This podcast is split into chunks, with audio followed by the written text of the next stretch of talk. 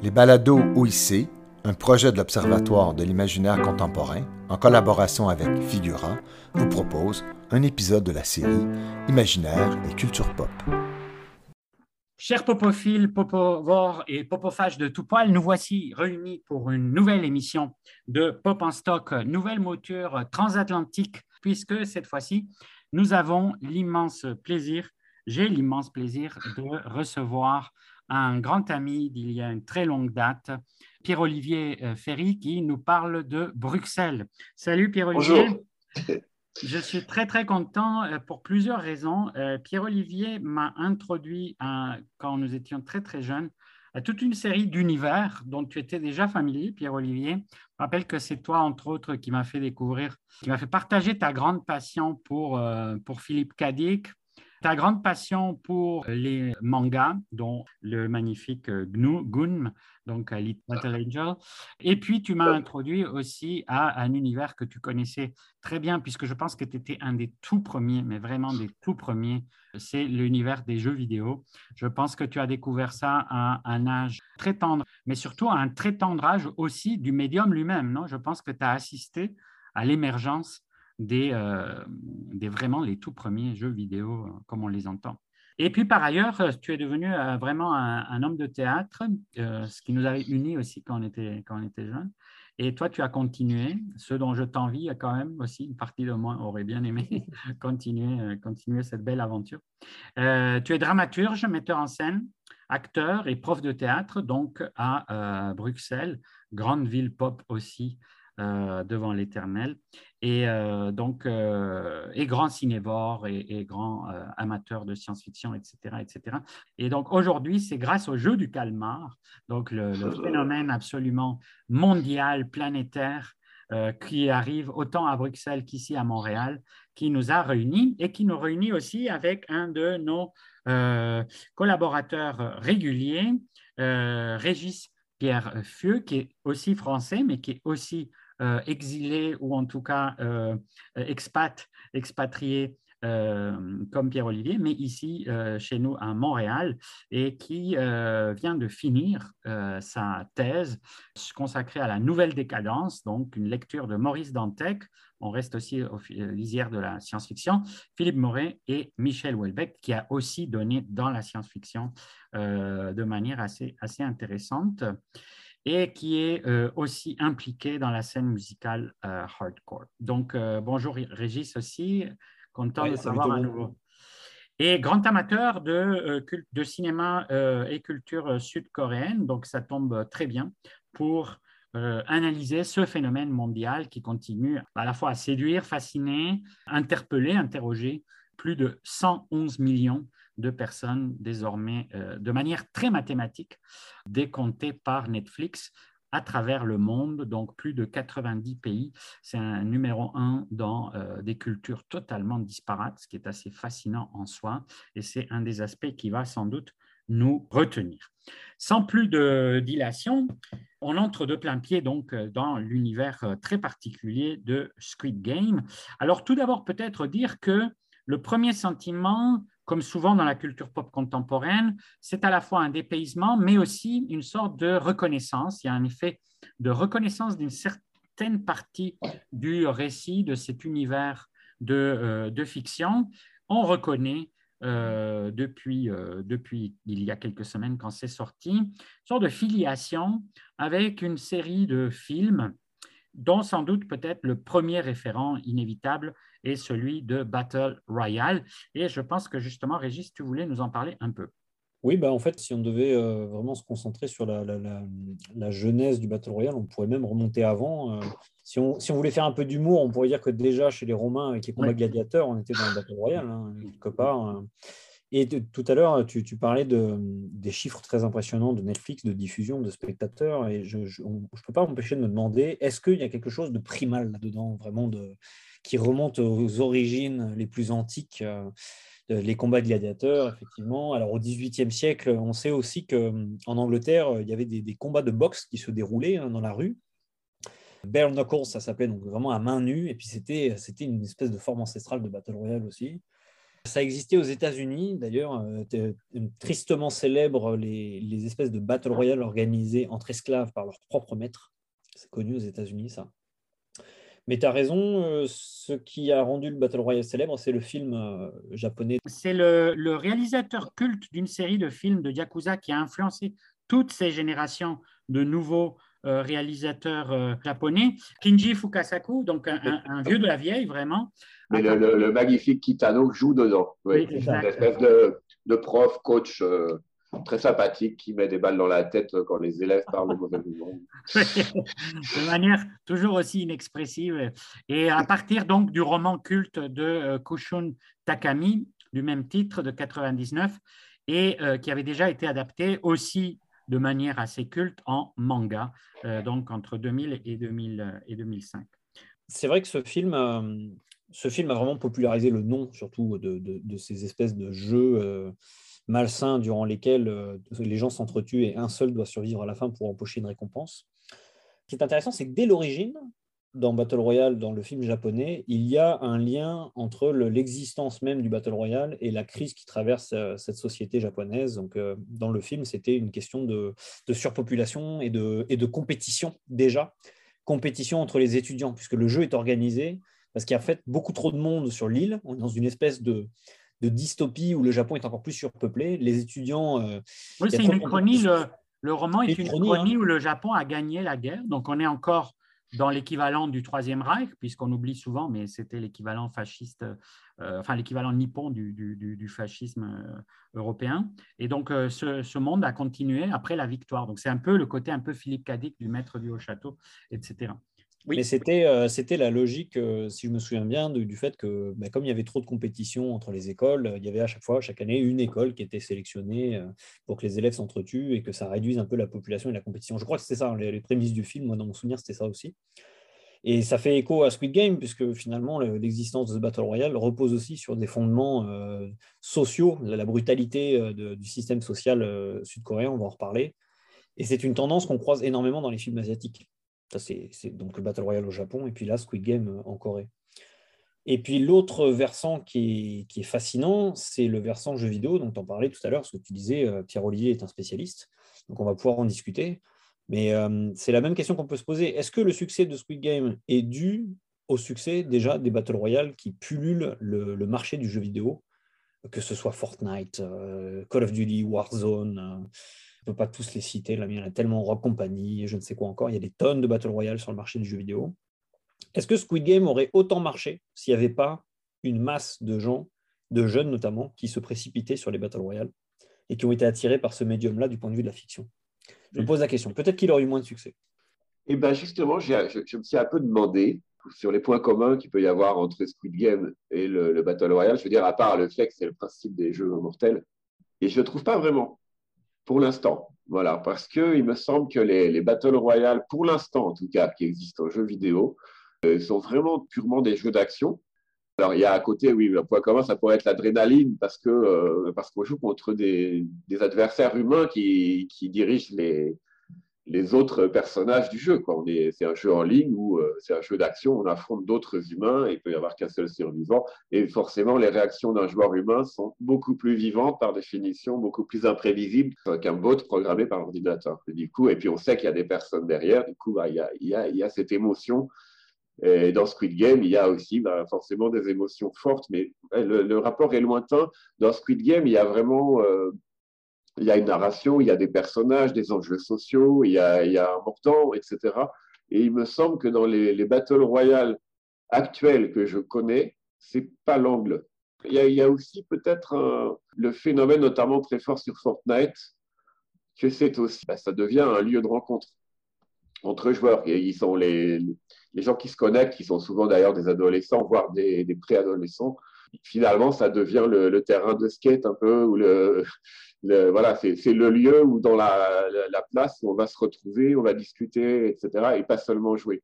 Autant le jeu vidéo peut, euh, dans, certains, dans certaines créations, développer vraiment des personnages, des enjeux narratifs, des, des histoires, bon, avec cette dimension d'interaction qu'on a bien sûr au propre jeu vidéo.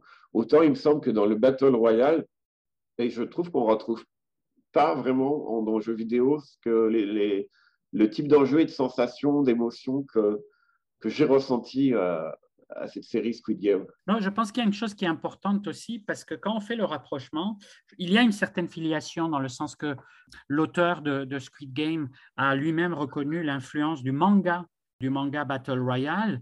Euh, donc, euh, ça aurait été à travers le manga qu'il aurait, qu'il aurait connu, de même qu'il reconnaît l'importance, par exemple, d'une œuvre dystopique comme The Long Walk de Stephen King, qui est aussi un peu une œuvre culte de, ce type d'enjeu. C'est un marathon où les, jeunes adolescents des États-Unis doivent s'impliquer dans un, dans un marathon de, milliers de personnes qui sont et dont les perdants sont froidement abattus par une sorte de, de police qui vient en arrière comme dans les courses, comme dans les grands tours, etc. Mais au lieu d'être là pour aider les, gens, c'est là pour achever les, ceux qui, finissent. Donc ça, c'est deux, deux, sources qu'il a reconnues.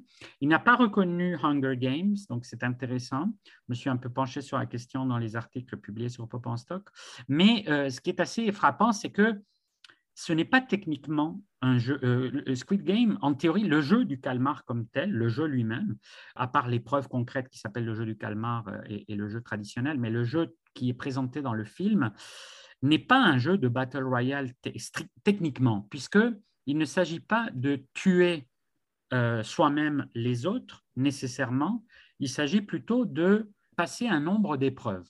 Alors, il se trouve qu'il y a des épreuves qui impliquent l'élimination immédiate donc de provoquer l'élimination soi-même de quelqu'un. Mais il y a des jeux, dont le premier jeu 1, 2, 3 Soleil, où le fait de gagner soi-même n'implique pas nécessairement qu'on est en train de tuer quelqu'un. C'est juste que soi-même, on, passe l'épreuve et les autres, chacun se démerde.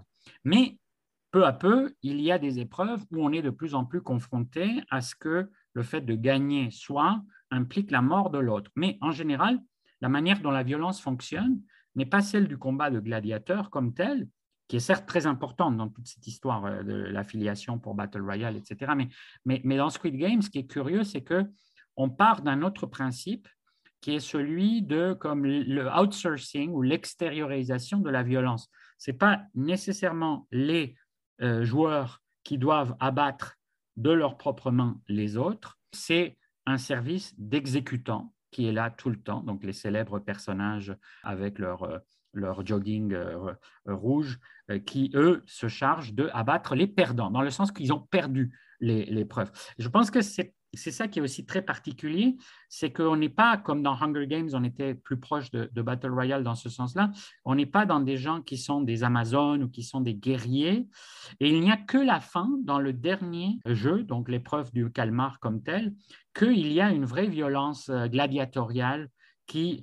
Et en fait, elle n'est pas non plus présupposée par le, par le jeu, dans le sens qu'ils ne sont pas obligés de s'entretuer. Et ce qui est intéressant, c'est que rendu là, ils s'entretuent pour des raisons qui, sont, qui ont à voir avec la logique des personnages. Et il y a d'ailleurs un renversement très intéressant, on pourra en parler tantôt dans le, dans le geste final du héros. Mais ce qui est très, très, très intéressant, c'est que la perversité du jeu, c'est que ce n'est pas un jeu où les gens doivent se tuer nécessairement. C'est un jeu où, en théorie, d'ailleurs, ce n'est pas non plus dit qu'il y a un seul gagnant. Parce que techniquement, ce, jeu pourrait être, ce jeu aurait pu être gagné par plusieurs personnes, éventuellement. C'est ce que semblent clairement croire euh, les, personnages, sauf au dernier jeu. Euh, il y a beaucoup de questions de, se dire euh, on va se partager le, la somme, on va gagner ensemble. Et, c'est tout à la fin qu'ils s'aperçoivent qu'il peut y avoir qu'un seul. La cagnotte qui, qui plane sur eux, la tirelire, elle est là pour dire combien chacun gagnera. À partir de maintenant, la cagnotte, elle est de combien par rapport à chacun s'il devait se partager ah. l'ensemble du truc. Donc, je, sens, je, je, je, trouve que ce qui est intéressant, c'est qu'on sent l'affiliation et en même temps, il y a quelque chose de différent et de plus pervers finalement. Parce que, premièrement, on n'est pas dans une dystopie comme dans Battle Royale ou dans Hunger Games, c'est-à-dire on n'est pas dans une société uchronique, on n'est pas dans une société du futur, on n'est pas dans un État policier totalitaire, etc. Au fond, on est à Séoul, euh, Iketnuk, maintenant, ici et maintenant, et euh, des gens, des laissés pour compte, des gens endettés, etc., etc., euh, on leur propose ce truc-là, et ils doivent accepter, parce que finalement, ils peuvent, si la majorité d'entre eux se met d'accord, ils peuvent mhm. abandonner le jeu quand ils veulent. Et donc, je trouve que c'est tous ces paliers-là qui ont rendu la formule intéressante, je, trouve, non?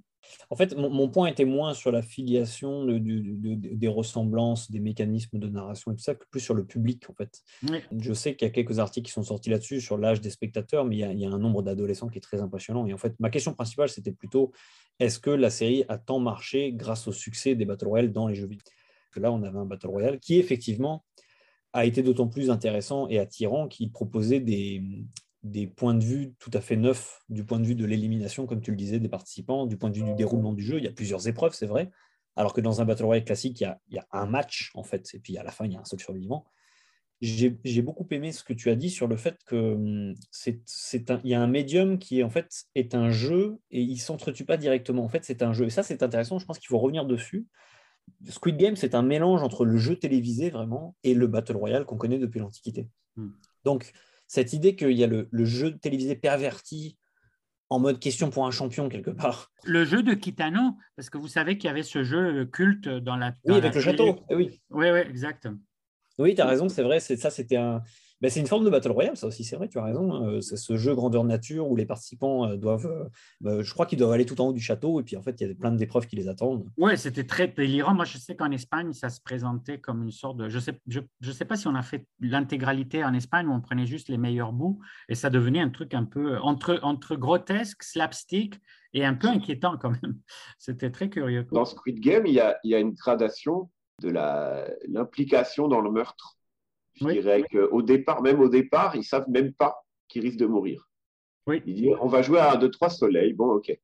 C'est quand même un peu, il y a des trucs inquiétants. Euh, bon, forcément, le, les soldats masqués avec toute cette espèce de, look très graphique et complètement impossible à, voilà, très pantin, très euh, impersonnel. Et puis cette poupée géante, bon, ça met mal à l'aise, mais vraiment, c'est la surprise, c'est même le traumatisme violent et total pour tout le monde quand ils commencent à tirer euh, sur ceux qui bougent. Ils ne savaient pas. Et ça, c'est la première épreuve. Et encore, même s'il y a une violence absolue et traumatisante, j'imagine, hein, si on est euh, à leur place, personne ne tue personne. Et même le fait de gagner n'entraîne pas la mort des, perdants, parce qu'on pourrait, théoriquement, ils pourraient tous gagner. Si tout le monde faisait le truc parfaitement, ils gagneraient tous. Donc, euh, si je gagne, enfin, si je me mets à la place d'un participant, si je gagne, ça, ça, ça, ne nuire à personne. Et puis, il y a une gradation, parce qu'il y a, y a d'autres jeux où ça va de plus en plus vers euh, bah, je gagne, tu meurs. Oui, et d'ailleurs, il, y, a un aspect très intéressant juste après un, deux, trois soleils, c'est qu'ils reviennent traumatisés. Et puis on leur dit, bon, ben voilà, maintenant la gagnotte, elle est de temps par personne. C'est-à-dire, il y a un côté complètement pervers, c'est de dire, OK, vous êtes traumatisé parce qu'il y en a 200 et quelques qui sont morts. Et ça, on ne s'y attendait pas en tant que spectateur à que 200 personnages disparaissent comme ça dans un massacre hallucinant. Euh, mais tout à coup, c'est bon, bah, chacun peut gagner 200 et quelques fois plus que tantôt. Et en plus, on vous dit, bah, là, vous pouvez partir. Et là, ça devient très intéressant parce qu'il y a ce célèbre euh, élection et qu'on commence à voir ceux qui disent Ouais, mais au fond, moi, je préfère rester ici parce que ma vie dehors, c'est de la merde et je ne veux pas rentrer. Et puis ceux qui disent Non, non, mais c'est horrible, il faut, il, faut, il faut quitter cet endroit. Et là, ça devient vraiment très intéressant. Et c'est un bon tournant, c'est un bon twist, un bon, euh, un bon tournant du, scénario parce que là, on comprend que ça va devenir plus, plus pervers. Et ce qui est très pervers à la relecture, c'est que si, le, le personnage qui fait basculer l'élection, c'est précisément le vieillard, donc l'orchestrateur du jeu, et que c'est lui qui préfère, plutôt que de les laisser là mijoter, etc., lui il préfère les renvoyer et dire non, non, je ne veux que ceux qui vont revenir décider à, euh, entrer de plein pied dans le, dans le jeu. Donc c'est très, très vrai. Et d'ailleurs, moi, quand, j'ai regardé euh, bon, pour la première fois, évidemment en ignorant totalement que c'était ce vieux monsieur l'instigateur de tout. Oui, bien sûr. Et même comme ça, au niveau scénaristique, je me suis dit, bah là, forcément, je m'y attendais, il reste plus qu'un vote, il va forcément voter pour continuer, puisqu'il faut bien que ce soit une série sur euh, des jeux de la mort. Et alors, j'étais vraiment cueilli quand il a fait basculer sur le nom et que tout le monde est rentré chez soi. C'est super. Et là, c'est vraiment intéressant. Quoi. Peut-être en sachant qui c'est, le monsieur, et qu'en sachant qu'il aime le jeu, il aime se remettre dans, dans l'ambiance du jeu. Donc, le suspense aussi, peut-être qu'il est même, même, il y a bien sûr cette dimension de, de défi, de, enfin de, vouloir pousser le truc à son maximum de sens, de non-sens plutôt, mais que les gens le fassent volontairement. Mais il y a peut-être cette dimension qui voulait peut-être jouer, il va peut-être se faire peur. Du genre, bah, je prends le risque que mon truc ah, tombe par terre et que personne ne revienne. Mais pour moi, c'est une, c'est une scène qui fait miroir avec euh, la dernière scène de l'épisode où il est sur son lit de mort, là. Oui. Et il défie une dernière fois le personnage principal. Il lui Oui. dit, bah, s'il y a quelqu'un qui vient aider le gars en bas de la rue, bah, euh, il n'y a pas de problème, je vais te dire la vérité. À mon avis, cette scène, c'est un miroir total. C'est-à-dire que en appuyant sur le bouton non, il veut encore une fois se reprouver que l'humanité est dégueulasse et que tout- une partie des gens qui vont quitter le- la salle, eh ben, ils vont retrouver une société de merde et ils vont revenir. Donc, euh, à mon avis, c'est très, c'est encore une fois, c'est très nihiliste et très pervers Ouais. de sa part dans ces deux scènes de, de, de savoir que, que en fait ils vont revenir ou de savoir que quelqu'un ne va pas aider la personne, même si dans la dernière scène il se fait contredire. On ne sait pas, j'ai envie de dire, euh, s'il sait ou pas. Soit il sait, il est sûr, mais si c'est un être humain, il me semble que la série reste assez, euh, assez réelle comme ça. Et du coup, on pourrait imaginer aussi bien, et c'est ça que j'aime dans les, dans les fictions, c'est quand, quand il y a une part euh, irréductible des, personnages qui leur appartient et qu'on peut qu'interpréter. Et euh, on peut imaginer aussi qu'il ne- qu'il n'est pas sûr, qui se dit tel que je connais l'humanité, ils vont revenir, mais je prends quand même un risque et que peut-être il se fait peur et que ça fait partie du côté ludique pour lui. Ouais, je suis d'accord avec ça. Oui, et des murges, l'aspect des murs. on n'est pas dans sa tête, c'est- les deux sont possibles. Ouais, ouais. On reparle de ce monsieur et c'est quand même assez, ça vaut le coup de, de revoir une deuxième fois la série quand on sait bon. Mais c'est assez génial de revoir la série. On croit se souvenir, mais en fait, on voit énormément de détails quand on sait et qui sont très intéressants. Notamment sur l'attitude de ce vieux monsieur, on s'aperçoit à quel point il est intelligent, rusé, comment il pense aux tout petits détails, comment il, il contrôle même la moindre de ses expressions, même quand apparemment personne ne le voit. Ben, il y a énormément de détails qu'on comprend Oui. autrement quand on revoit. C'est un grandissime acteur, c'est un vieux de la vieille pour le, littéralement, et c'est un grandissime acteur. Et il y a un aspect tout à fait fascinant aussi dans cet aspect irréductible que tu évoques, Pierre-Olivier, c'est qu'à un moment donné, on ne sait pas non plus jusqu'à quel point il est vraiment en train de perdre la tête, parce qu'on sent qu'il y a le côté Alzheimer, etc. Et, et, et des fois, on ne sait pas, bah, il y a les moments où il joue, évidemment, comme dans la célèbre scène, et qu'on aura à, revenir dessus sur les- le jeu de billes. Et là, il joue sa folie, ou sa maladie euh, sénile. Mais en même temps, il y a d'autres moments euh, où on peut se demander si tout est parfaitement calibré ou si par ailleurs, oui, ce personnage est en train de mourir et il est en train de perdre un peu la tête. Et, et ça, ça doit- c'est Euh, c'est très intéressant aussi. Et c'est très Ouais. fort, oui, cette série, Ouais. il me semble. Et euh, on parlait de succès, et parmi les, les, les indices qu'on peut donner, parce qu'à mon avis, on ne peut pas analyser de manière fermée et définitive les raisons d'un succès. Un des indices de ce succès, oui, c'est que euh, Le personnage, tu parles du, vie- du vieillard et je pense que c'est le traitement des personnages, oui. Le succès de la série aussi repose sur oui, qu'il y a quelque chose de vrai et qu'il y a quelque chose d'irréductible, comme ça, de, comme les gens réels, et qu'il y a des choses. euh, Cette réalité euh, est, d'ailleurs euh, infiniment euh, développée à travers des personnages qu'on croise rarement dans le cinéma coréen. Je pense notamment au personnage de l'immigrant. Le, Oui. Déjà, il fallait faire. J'avais dit avec euh, euh, ma blonde, j'ai dit il fallait le faire pour trouver un Pakistanais qui parle coréen. Déjà, c'est très très fort. Et c'est très rare d'avoir des immigrants dans un film coréen. Et ensuite, la deuxième chose qu'ils ont réussi à traiter avec brio, je trouve, c'est euh, euh, celle qui a réussi, la réfugiée nord-coréenne. Donc on a deux dimensions sociales qui sont propres à la Corée du Sud et qui sont très intéressantes, je trouve. Et ça rend la chose très réelle encore plus que d'habitude. Parce que quand on regarde un film sud-coréen, généralement c'est entre Coréens. Il y a des références dans certains films à la, à la Corée du Nord, mais un immigrant, c'est vraiment la première fois que je vois ça dans une fiction sud-coréenne. Et la façon dont il est traité et la façon dont il finit, ça, c'est, je, je trouve que c'était vraiment admirablement bien fait. Oui, absolument. C'est d'ailleurs un des moments les plus tragiques de, du- du- de la série. Oh là Et là, c'est- c'est très fort. Et c'est très fort et c'est c'est un point d'inflexion, euh, effectivement, par rapport à l'autre personnage donc, euh, de la série, euh, qui est le- l'ami d'enfance, avec lequel euh, la première scène s'ouvre, avec la première évocation du jeu de Ouais. calmar par le, par le, par le narrateur, Cho Sang-woo, qui, incarne aussi une série de valeurs coréennes. Il me semble que c'est le typique, un peu comme les salarymen japonais, c'est-à-dire le personnage qui a tout bien fait pour réussir et qui, malgré tout, a euh, failli.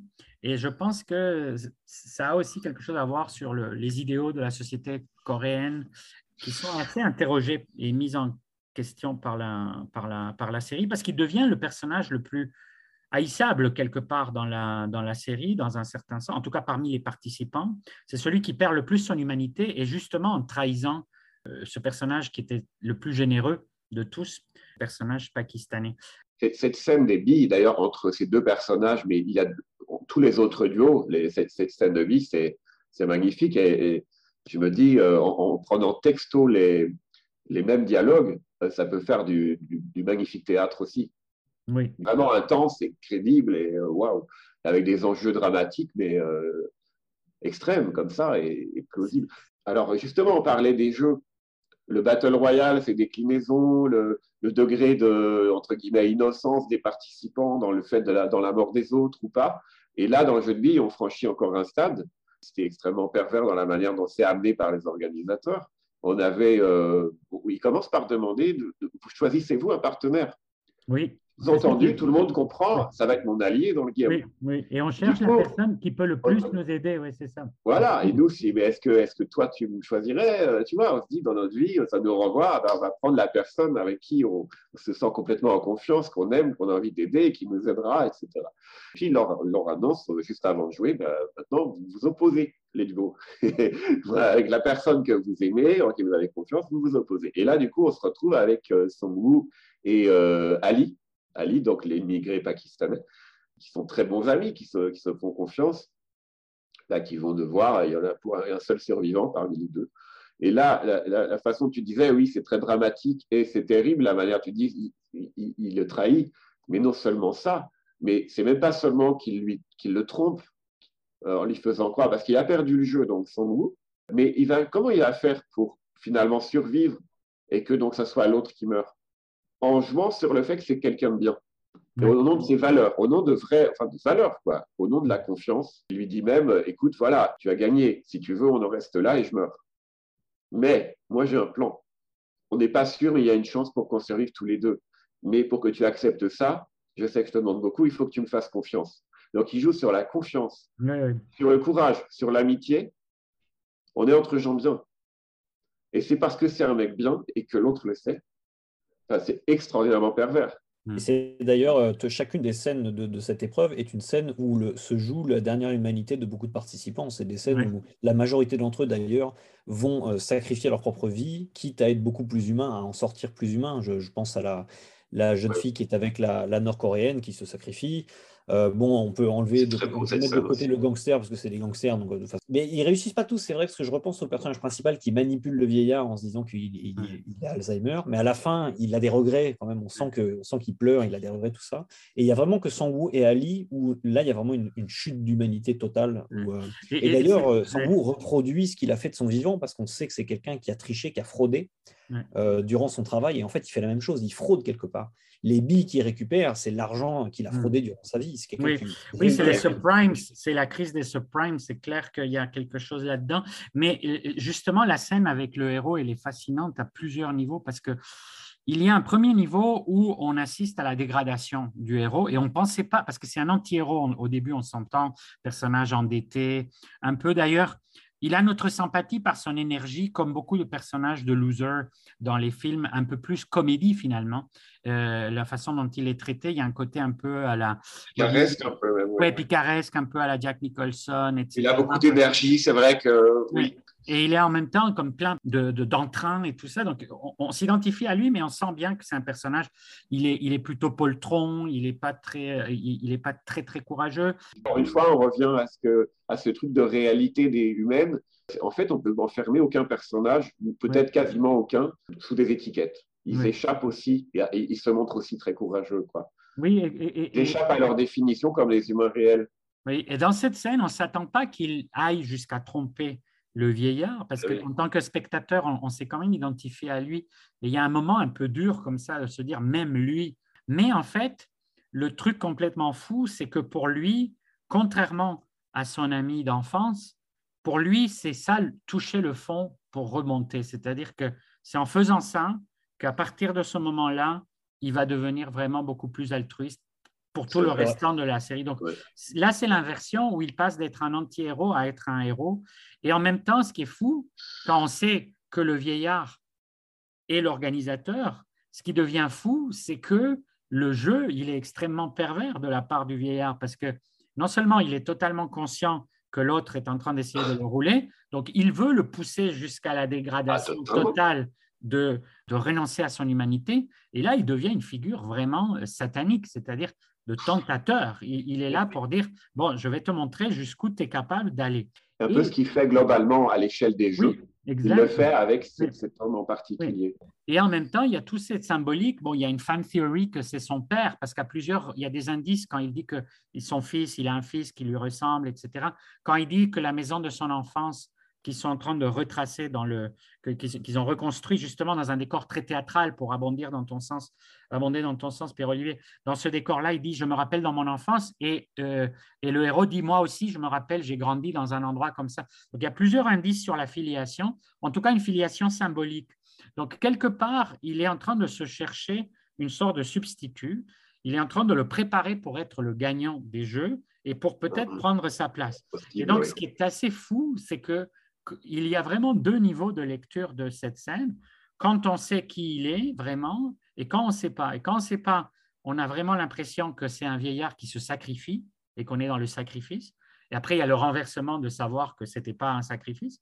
Mais en plus, quand on sait que c'est l'organisateur, il y a le côté complètement pervers de dire, mais pourquoi il veut aller jusqu'au bout de pousser l'autre à euh, le tromper, etc. Donc j'ai trouvé que il y a vraiment quelque chose de très intéressant dans cette salle. Ça arrache le cœur quand même, ça déchire. Quand, quand, quand, on voit ce monsieur, il est touchant en plus, ça, ce, ce pervers, parce que quand on sait après que c'est un jeu, mais quand il, quand il fait euh, J'avais dit père. Oui.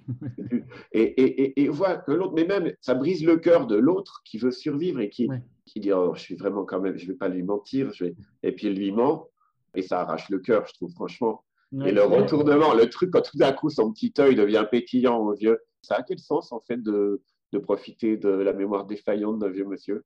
Et bam, tout d'un coup, on est, et, ça accueille le personnage, mais nous aussi. Et alors, je voulais juste rebondir sur. Euh, euh, tu, parlais de, bah oui, à ce moment-là, on, perd un peu le, le, le, héros, quoi. On se dit, mais putain, comment il agit, quoi. Et, euh, mais en fait, j'ai presque envie de dire, c'est, c'est vraiment pas confortable pour nous, spectateurs, parce qu'au fond, est-ce qu'on le perd? C'est-à-dire, si on se dit, demande vraiment si j'étais à sa place, ne pas mentir à ce monsieur, ne pas profiter du fait qu'il a oublié s'il a dit père ou un père. Ça veut dire je meurs. Oui, bien sûr. Je meurs et j'ai des proches. J'ai joué le jeu, pas, pas, il joue même pas tellement pour lui, c'est pour sauver sa famille, hein, sa mère, etc. Et alors que le monsieur, il est en train de dire, à chaque fois, on pourrait vraiment tomber dans. On se dit, mais c'est une chose de juger les gens derrière notre écran Netflix, mm. machin, mais si on va dans le jeu, on se dit, je vais crever dans deux minutes. Il y a un mec qui va me mettre une balle dans la tête. Est-ce que je mens ce vieux monsieur? Et, mm. Putain, c'est. Je, je, pense que c'est difficile de, de, savoir ce qu'on ferait si on n'est pas dans le truc. C'est la grande réussite du scénario. C'est très dur. Ouais, c'est la grande réussite du scénario, je trouve, que ces ah, dilemmes-là aient leur vrai poids, c'est-à-dire que ce pas des dilemmes manichéens, ce pas des dilemmes simples, de... c'est vraiment des dilemmes au sens tragique où il n'y a pas d'issue heureuse, c'est ça le, sens étymologique du dilemme tragique, et il n'y a pas d'issue heureuse dans aucun des deux sens, et en même temps, euh, les, les, personnages doivent vivre dans ce truc euh, terrible, très existentialiste d'ailleurs, ça rappelle beaucoup le théâtre existentialiste, et, et, tu as raison de dire que cette scène-là, ça, ça pourrait être presque du, du Camus ou du Sartre dans un certain sens. Pour, euh, pour rebondir sur ce parallèle avec les autres Battle Royale, bah, il y en a plein. Il y en a plein dans, je veux dire, la fiction. Et c'est vrai que bah, Suit Fukasaku, notamment, il a aussi ce côté euh, réel, impitoyable, même un petit peu quand même, un peu cartoon, un peu méchant, forcé. Squid Game est peut-être, il a ce côté ironique, méchant, mais il a, il est, il est peut-être encore plus réel, j'ai envie de dire. Par contre, pour moi, c'est beaucoup plus réel au sens genre on triche pas avec la réalité. C'est-à-dire la réalité, c'est rarement ce qu'on a envie que ce soit. Et pour moi, là, il y a une vraie différence avec les Hunger Games, où finalement, ça se passe exactement comme euh, le, lecteur euh, cible voudrait que ça, ça arrive. Oui, qui est héroïque, épique, où il y a un ah côté ah oui. Le personnage, le personnage auquel je m'identifie devient le, la grande héroïne. On est dans une différence fondamentale entre le, le, cinéma américain, qui effectivement, comme dit Antonio, est messianique, et il y a toujours une portée morale euh, issue de leur arrière-fond protestant, et puis les Coréens qui sont dans un cinéma très social. Quand, quand, quand, je pense à tous les thrillers sud-coréens de qualité, Memories of Murder, J'ai rencontré le diable, tout ça, c'est toujours des thrillers où le, flic qui traque le, tueur en série, même si le tueur en série est une, est une merde infâme, le flic se retrouve à devenir gangréné par, le, par le, chaos et le mal autour de lui. Et donc, c'est jamais des personnages qui sont héroïques, jamais dans le cinéma sud-coréen. Oui, mais je dirais même dans Hunger Games, mais, là, je vais, je vais, je vais plus m'inspirer de ce que dit King. Stephen King a parlé de ça. Il a parlé du succès des Hunger Games et de. Et j'ai oublié le, titre là, c'est très connu, hein, les, les, gentils vampires romantiques là. Twilight. Et, et Stephen King, il dit bah, lui est américain, mais lui, par contre, aussi, je trouve qu'il a ce côté réel, genre, il, ne triche pas, il déroule le, récit dans, ce qui peut arriver de plausible une fois qu'on accepte les prémices, et, pas forcément du tout ce qu'on pourrait souhaiter qu'il arrive, parce que la réalité, elle, s'en fout, quoi. Et euh, alors qu'il dit justement, ce qui se passe dans ces romans-là, c'est pas la réalité qui s'en fout, c'est ce qu'on aimerait qu'il se passe, et c'est un mensonge. C'est-à-dire que ça se passe pas comme ça en réalité, ça se passe pas comme, ça peut arriver, coup de chance, mais c'est pas la règle, ça se passe pas comme on souhaiterait que ça arrive. Voilà. Euh, et, là, je trouve que Squid Game, il se, il, se, démarque vraiment de ce point de vue-là, où notamment, où tu, je me souviens, j'ai relu récemment ce que tu as écrit aussi sur ton site Pop en Stock, sur la, ce qui se passe avec la, la potentielle intrigue amoureuse qui va, qui va mal finir euh, avec la, magnifique aussi personnage, je trouve. Et, et justement, ben voilà, on aimerait que ça se passe comme ça, c'est vrai, ça serait beau, et ça, mais c'était peu plausible, peu probable. Et j'ai l'impression que c'est même pas forcément par, par euh, misanthropie ou cynisme du, créateur de la série, c'est, juste que le jeu, il peut y avoir qu'un survivant à la fin. Et donc, bah, il y avait toutes les probabilités que, que ça se passe pas bien on nous confronte, on nous met la réalité dans la face. Quoi. Il y a une exception, euh, euh, je suis d'accord avec toi, mais j'étais d'accord avec toi jusqu'à ce que j'arrive au dernier épisode, où je trouve que cette fois-ci, on est d'un seul coup, on a, on a titubé et on est retombé dans le cinéma hollywoodien. Je pense pas que dans la réalité, un père, après tout ce qu'il a traversé, abandonnerait de nouveau sa fille pour aller venger je ne sais quoi. Euh, et ah, le, affronter les gens du jeu. Le dernier tournant, oui. Ça, c'est vrai que ça reste. À la toute fin. J'ai eu du mal, moi, personnellement, avec cette idée-là. Ouais. On, pourra, on pourra en discuter comme ouverture de ce que pourrait être une saison 2, précisément un peu vers la fin de la discussion. Par contre, il y a un truc aussi qui arrive à la fin, mais pas à la toute fin que tu viens d'évoquer, c'est le pari final. Et dans le pari final, ce qui est intéressant, c'est que la série, elle, elle refuse le nihilisme, parce que justement, le pari final, c'est le dernier pari du tentateur que euh, le euh, oh, Ilnam lui dit bah, écoute, de toute façon, on n'est pas pire. Quelque part, c'est la justification, c'est-à-dire c'est pas pire ce qu'on a fait nous que ce que, que ce que la société fait en général. Regarde ce sans-abri, il va mourir sous la neige, personne va l'aider et on va assister à sa mort. Et c'est vraiment le pari de Sade contre Rousseau ou de Rousseau contre Hobbes, c'est que est-ce que finalement l'être humain il est foncièrement mauvais C'est la vieille question.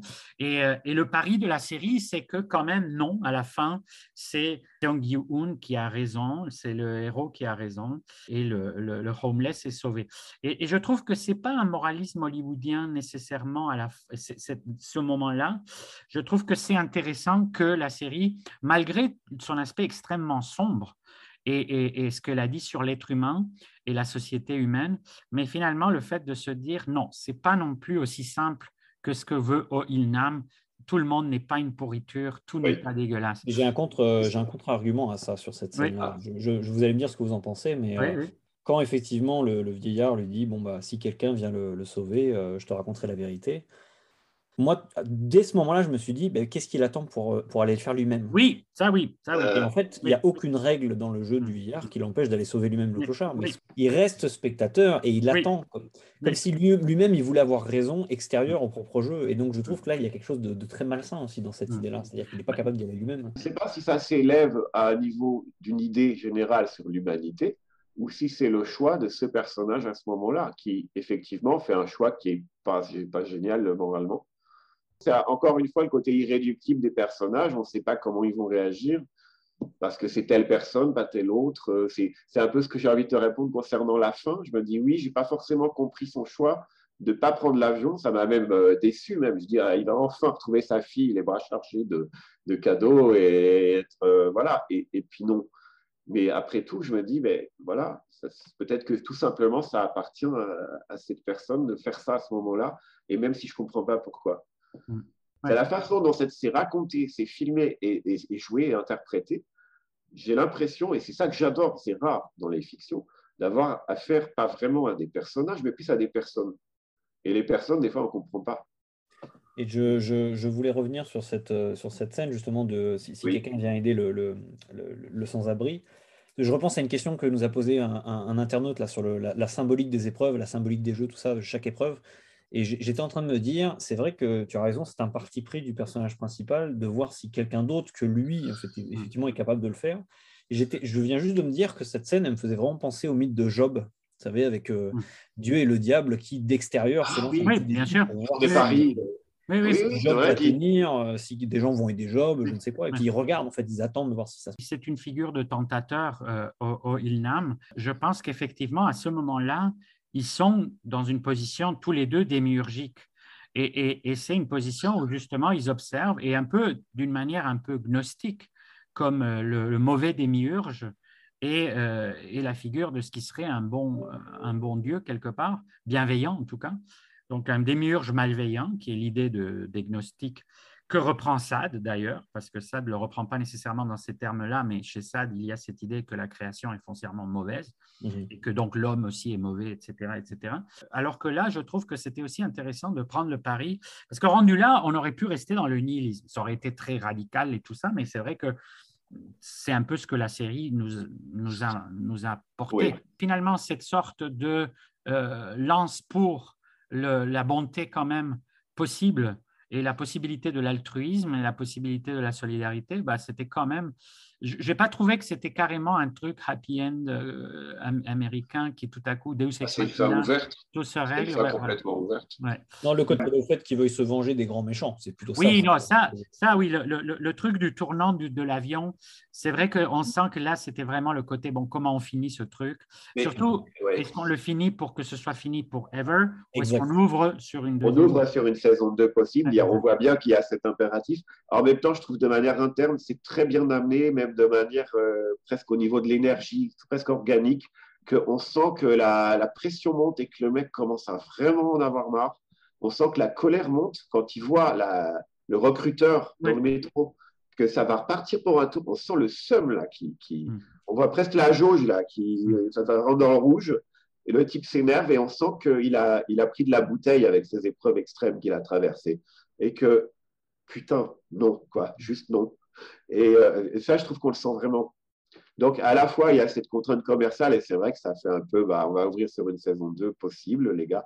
Il paraît que, que ce n'est pas gagné, que le réalisateur n'est pas convaincu de la faire. Ça m'étonnerait, mais bon. Mais en même temps, voilà, on comprend, il y a ce côté commercial. En même temps, je trouve que de manière interne, organique, je dirais, on sent cette colère monter, cette révolte et cette, rage même. Putain, je vais, vous, je vais vous éclater la gueule, les mecs, maintenant. on le sent, non, à la fin. Et c'est vrai que de l'autre manière, si c'était, parce que c'est un peu binaire quand même, s'il monte dans l'avion, ça aurait été vraiment une fin à la euh, film de, des années 70 complètement démoralisatrice. Les jeux continuent, tout se passe de la même manière et le personnage est finalement totalement égoïste. Ah, d'ailleurs, j'adore la petite touche parano totale de euh, la voix au téléphone d'un type venu de nulle part qui est en train de dire Tu ferais bien de monter gentiment dans ton avion. et là, on est vraiment sur le big data, la, parano de, des, data, de data personnelle. Qui, ils savent absolument tout mais ça, c'est la touche finale, parce que je me dis, même s'il hésitait encore, le fait d'avoir un gars qui l'appelle et qui le traque en permanence, il va se dire, OK, là, c'est pas possible. C'est vrai, rien de faire le contraire de ce que ce mec dit. Je pense que c'est impossible de, de, faire ce qu'il dit. Quoi. si, on, se respecte, on fait le contraire. Ouais, C'est très Rage Against the Machine. Ça aurait été une fin tout à fait, euh, une fin sonore très, très, euh, très adaptée à ça. Passe un peu de, de, de perso comme tu l'as décrit au début, tu vois, euh, loser, même pas courageux et tout à la fin, c'est presque Patrick McGowan dans le prisonnier. Quoi. Oui, oui. Mais d'ailleurs, c'est vrai que. Le doigt d'honneur incarné. oui, oui, non, c'est vrai. C'est une question que Lloyd, Lloyd Cherry me posait l'autre fois dans l'émission sur euh, C'est plus que la CF sur ça. Il disait bon, quelles seraient les possibilités de la deuxième saison? C'est clair qu'il y a une qui est un peu messianique, qui est le retour donc euh, du héros qui va détruire le système, comme Hunger Games, Katniss qui détruit tout le système des jeux. Et en même temps, moi, je me dis, dans la logique de Squid Games, moi, je tuerai Gung Ho dans le premier épisode. Exactement, Dans cette logique-là, c'est clairement, il arrive, il se prend sur la gueule. À la première épreuve, il se prend une balle dans la tête parce qu'il est en retard. Exact, parce que dans la logique de la série, telle qu'on, qu'on l'a vu évoluer, il y a cet aspect qui, évidemment, je pense aussi, est, quelque chose de très intéressant de la série, c'est qu'il il va rarement là où l'horizon d'attente l'attend. C'est-à-dire qu'en fait, il se passe rarement ce qu'on pense qui va arriver. Et ça, c'est bien réussi. C'est la vieille leçon. Ouais, c'est la vieille leçon de Hitchcock, mais c'est la vraie vie aussi, effectivement. Et c'est vrai que ça fait, ça fait du bien en tant que spectateur qu'on ne nous prenne pas pour des cons pour une fois. Et que, ah oui, tout à fait. Oui. Effectivement. Pendant longtemps, on peut croire que, ça va être très misanthrope et, et nihiliste.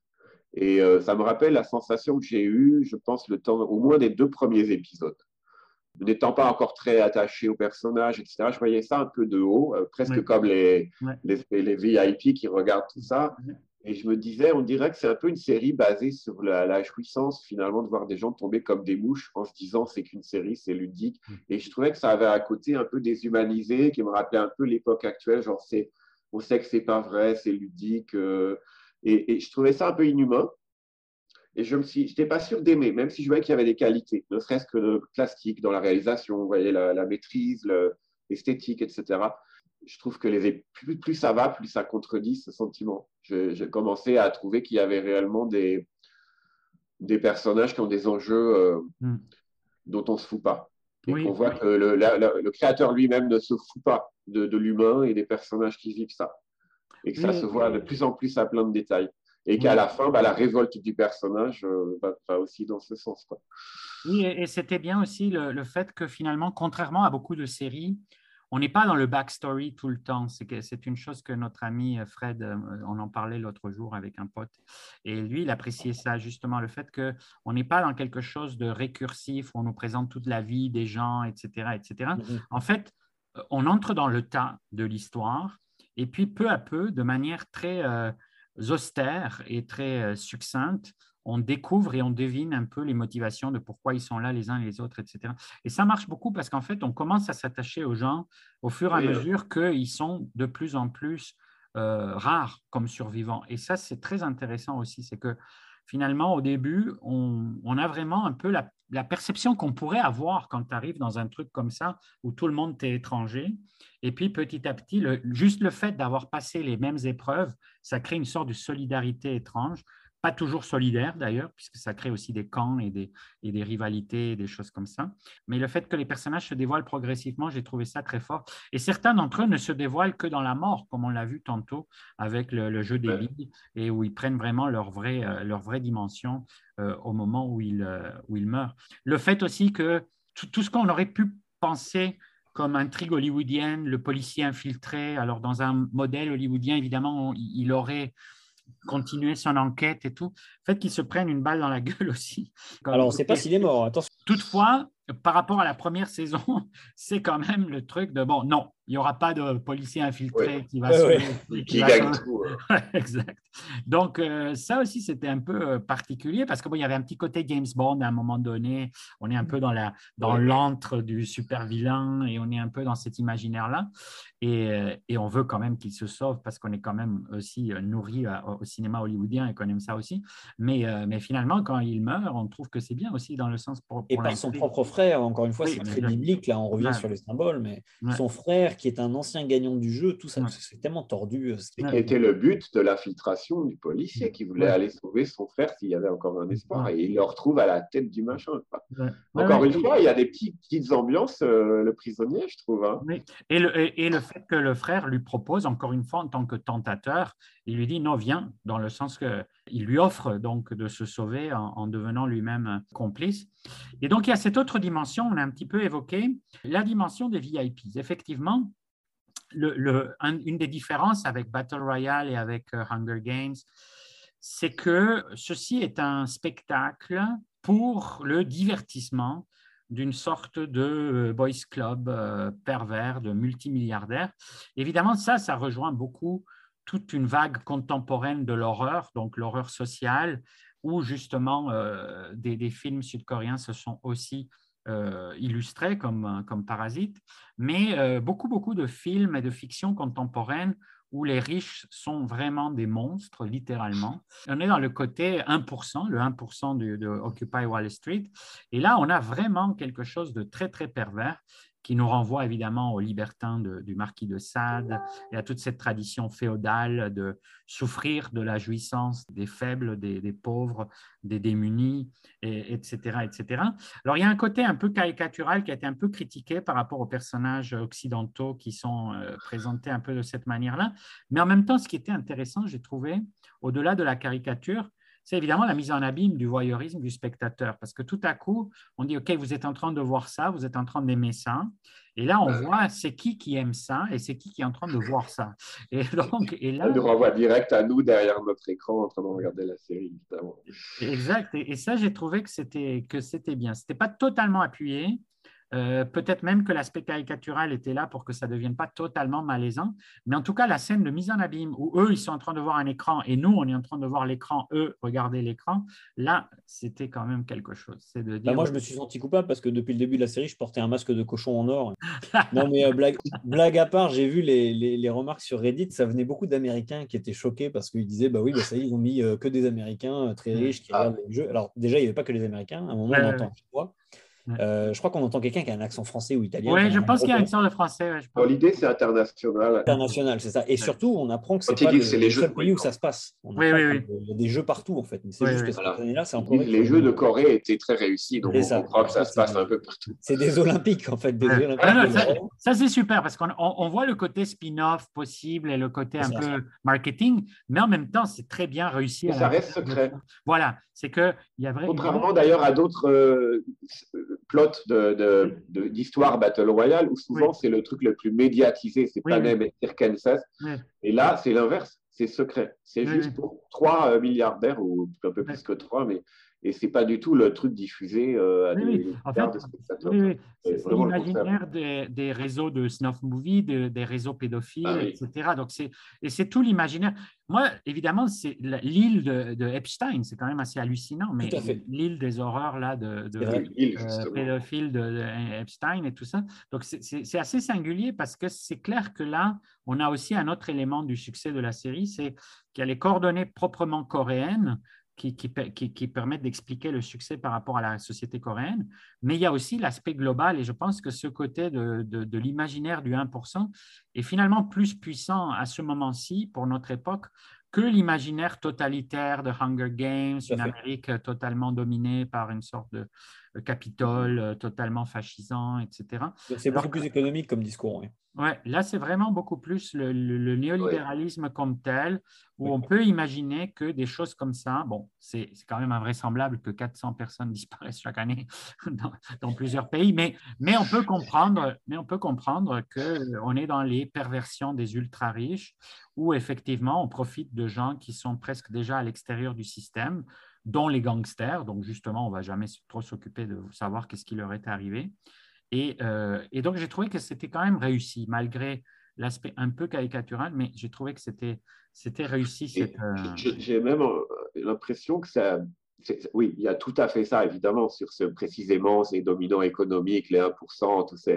Mais peut-être encore plus universellement, jusqu'où ça va quand il y a des gens qui ont une position de pouvoir sans limite et qui ont un degré d'empathie égal à zéro. Et qui s'ennuient et qui ont besoin en fait de se divertir. Parce que, euh, voilà, il, paraît que, que bah, il me semble que dans situation de guerre, de prisonniers de guerre, etc., quand il n'y a pas de contrôle, bah, c'est pareil, les gardiens, les, officiers qui s'ennuient, euh, ils font faire des jeux euh, où ils disent aux prisonniers de. Enfin, quand, on, quand un humain n'a aucune limite et qu'il a des humains en son pouvoir, voilà, il n'y a plus qu'à laisser imaginer. Et je, pense, voilà, on, parlait de, comme ça par petites touches du succès de la série. Il me semble que ça touche à beaucoup de choses qui sont, euh, très universelles, quoi. Et qui, qui sont euh, à la fois extrêmes, quoi, très intenses, très frappantes, et qui disent des vérités. Euh, oui, moi, en, refaisant la, généalogie avec, avec les libertins sadiens, j'ai retrouvé un épisode donc, dans l'histoire de Juliette il y en aurait sûrement d'autres, mais dans l'histoire de Juliette, il y a vraiment cet épisode où les libertins vont voir des, pauvres s'entretuer pour, euh, pour, une, sorte de cagnotte. et ça les excite énormément. Ils commencent à baiser dans tous les sens, etc. Bon, c'est sad. Mais, mais le truc hallucinant, c'est que on est rendu à une époque où les inégalités sociales ont quelque chose à voir avec la féodalité. C'est quand même hallucinant parce que chez Sade, c'était l'époque révolutionnaire et chez Sade, il y avait déjà un aspect de provoque dans la représentation des aristocrates comme des absolus dégénérés, comme des absolus monstres. Il y a, tout, un débat autour de Sade et, et de l'intention de l'auteur et de, et de c'était quoi le sens. Mais ce qui était clair, c'est que les personnages de Sade sont des sortes de de, caricature du pouvoir féodal et de, l'aristocratie à laquelle appartenait Sade lui-même.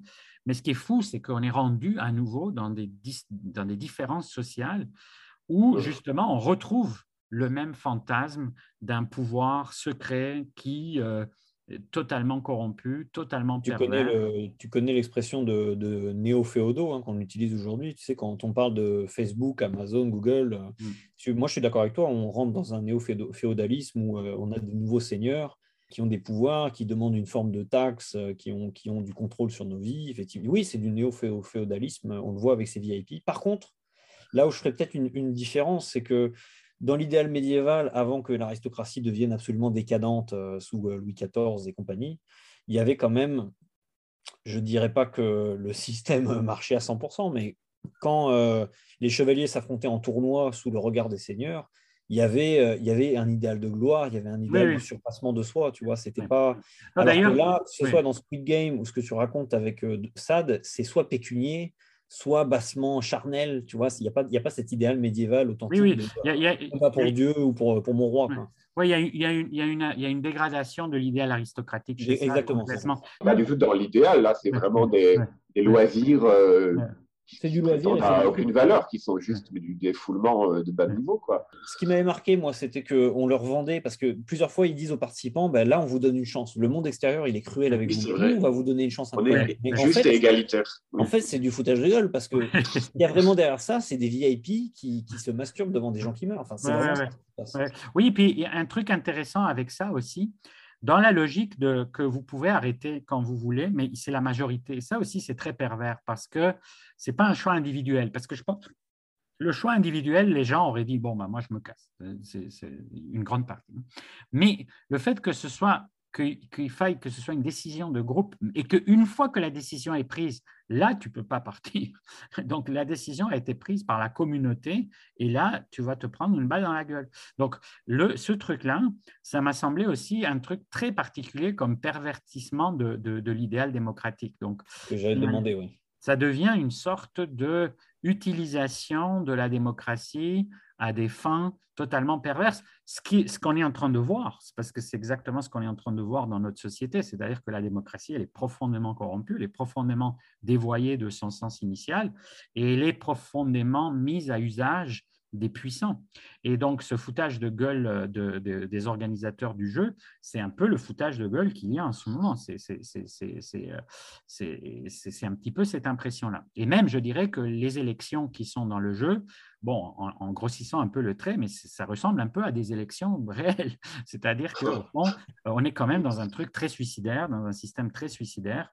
On est dans un système euh, évidemment totalement inégalitaire, etc. etc. Même à l'intérieur des épreuves. Hein. Oui.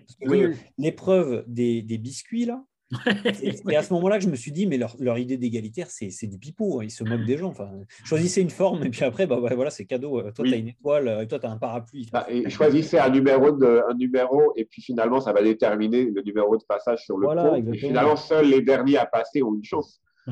Et ça, ils ne savaient pas. Et puis aussi, le, ils sont extrêmement euh, tricheurs et manipulateurs, les organisateurs, puisqu'à un moment, il faut exprès de ne pas distribuer de nourriture à chaque personne, de mettre moins de portions que de gens, et pour, pour déclencher des, des tueries. Oui, ça c'est l'aspect carrément euh, malthusien du, du, euh, de, de, la, de la série. C'est comme une hors épreuve, c'est off. Le off-off. c'est le off, voilà. et là, c'est tout le monde s'entretue. D'ailleurs, c'est le moment vraiment euh, obécien et c'est pas gladiatorial du coup parce qu'il n'y a aucun spectacle, c'est la nuit. On voit d'ailleurs très mal. C'est d'ailleurs une belle scène. tu parlais à un moment donné, Pierre-Olivier, hors onde de Kubrick et, je trouve qu'effectivement, dans la violence dans la série, il y a des choses intéressantes du côté de Alors, je vais peut-être rebondir juste sur deux, deux trois petites choses qui m'ont frappé dans la réalisation. Parce que je pense, et encore une fois, on parle du succès, et sans en épuiser la recette, euh, je pense que la, forme est extrêmement essentielle dans un succès. C'est-à-dire que ça, ça a quelque chose qui est marquant et simple, suffisamment simple et, maîtrisé et esthétique pour être marquant. Je parlais de Kubrick, oui, peut-être pour commencer, il y a des moments qui m'ont évoqué le, style de réalisation de Kubrick. Peut-être que ça l'a inspiré. Probable, peut-être même, j'ai envie de dire. C'est pas systématique, bien sûr, parce que Kubrick est un génie, il ne peut pas rentrer dans des formules, mais il a, on, trouve souvent chez lui des, des plans où, euh, dans le cadre, ce qui se passe est extrêmement construit de manière géométrique et sur des formes géométriques extrêmement simples et souvent euh, simple du genre euh, symétrie, un côté un peu écrasant parce que c'est souvent rectangle, carré, voilà, plein cadre, filmé au milieu et avec par exemple un, un travelling qui avance. Le tout, par exemple, les, bah, des images qui sont restées vraiment, qui sont maintenant dans l'inconscient collectif, un peu dans, Shining, les couloirs de, l'hôtel où c'est filmé, bah, la caméra est exactement au milieu et nous, on voit cette figure géométrique du couloir, espèce de carré, de, rectangle, qui, donne quelque chose, je, dirais euh, presque un sentiment d'objectivité un peu écrasant, un peu. Euh, et en même temps, voilà, bah, c'est comme ça, c'est pas négociable, c'est le réel. Et, vous, vous pouvez toujours vous, tortiller avec vos, vies, vos envies, vos égaux, vos, idées. Euh, mais le réel, il est là, il n'attend pas. Il y a un côté objectif implacable que je trouve qu'on retrouve un peu, même dans la, façon de filmer, de temps en temps où euh, on va retrouver aussi ce côté plein cadre de formes géométriques simples et pas seulement la récurrence des formes euh, ronds, triangles, carrés. Parfois, on voit ça dans, vraiment dans les plans. Je pense aussi, bah, il y a l'utilisation du beau Danube bleu, assez récurrente. Oui. Tout vers la fin, je crois que c'est l'avant-dernier ou dernier épisode, où il n'y a plus que les trois survivants. Ils sont, euh, on leur offre un, bon repas, ouais. vigorant, et c'est une table triangulaire où chacun est placé exactement au milieu de son côté du triangle. Et ensuite, la caméra, il y a un gros plan qui avance lentement, plein cadre, exactement en face euh, d'une des personnes qui mange. À la fois ce côté géométrique implacable et aussi la personne, elle est filmée de face, elle mange calmement et à côté, il y a un garde planté. Donc c'est complètement oppressant. c'est même presque d'une certaine façon comique si on, est, on a un humour noir comme ça, tellement c'est oppressant. Et ça m'a rappelé l'espèce de, rire malaisant que j'avais sur une scène dans Orange Mécanique. Le, mec qui était le véritable prédateur, le héros d'Orange Mécanique, se, retrouve euh, plus en position de proie euh, suite à des, des, aventures et euh, il se retrouve à, fuir et à se réfugier dans une maison et il ne sait pas qu'il est tombé sur la maison d'une de ses anciennes victimes. Mais cette fois, il est au pouvoir de sa victime et la victime lui sert un très bon repas. Et la façon dont c'est filmé, dont le type se décompose tout en essayant de garder l'air calme et normal en mangeant, ça m'a assez bien rappelé. Il fait semblant de s'intéresser au vin parce qu'il essaye de meubler, parce qu'il y a un silence de mort. Et il fait Oh, Saint-Estèphe, Médoc. Et, il, y a, il y, a un malaise qui grandit comme ça, il y a une tension. Et voilà, il y a, il y a des petits moments comme ça qui m'ont rappelé le, le, côté Kubrick. Quand ils prennent le détail révélateur, quand ils prennent les couteaux à la fin, c'est fascinant. Que il laisse le couteau on ne l'avait pas remarqué parce qu'il était avec les autres couverts avant. C'était logique pour un repas. Et ils enlèvent tout. Ils laissent un couteau à chacun. c'est très bon comme mise en scène. Il y a au niveau des couleurs, il y a un vrai travail sur la colorimétrie de, chaque plan. Mais vraiment, j'ai fait le test en prenant un épisode au hasard et je fais pause, arrêt sur image à n'importe quel moment au hasard. Je tombe sur un plan qui est très composé au niveau des couleurs et c'est suffisamment discret pour qu'on ne voit pas genre grosse adaptation euh, de comic book avec des couleurs pétantes. Non, il faut y penser, il faut, il faut se le dire. Mais il y a, alors j'ai l'impression que le, thème central, c'est des couleurs un peu de l'enfance, des couleurs vives, primaires, mais elles ne sont pas souvent là. C'est une déclinaison. C'est souvent des couleurs qui sont un petit peu rendues plus euh, atténuées, c'est des rouges qui vont être un peu rouge-gris ou des, gris-verts, etc. Mais finalement très harmonieux. Et puis, euh, et puis de temps en temps, ressort une couleur euh, franche, comme ça, un rouge vif, les roses des combinaisons.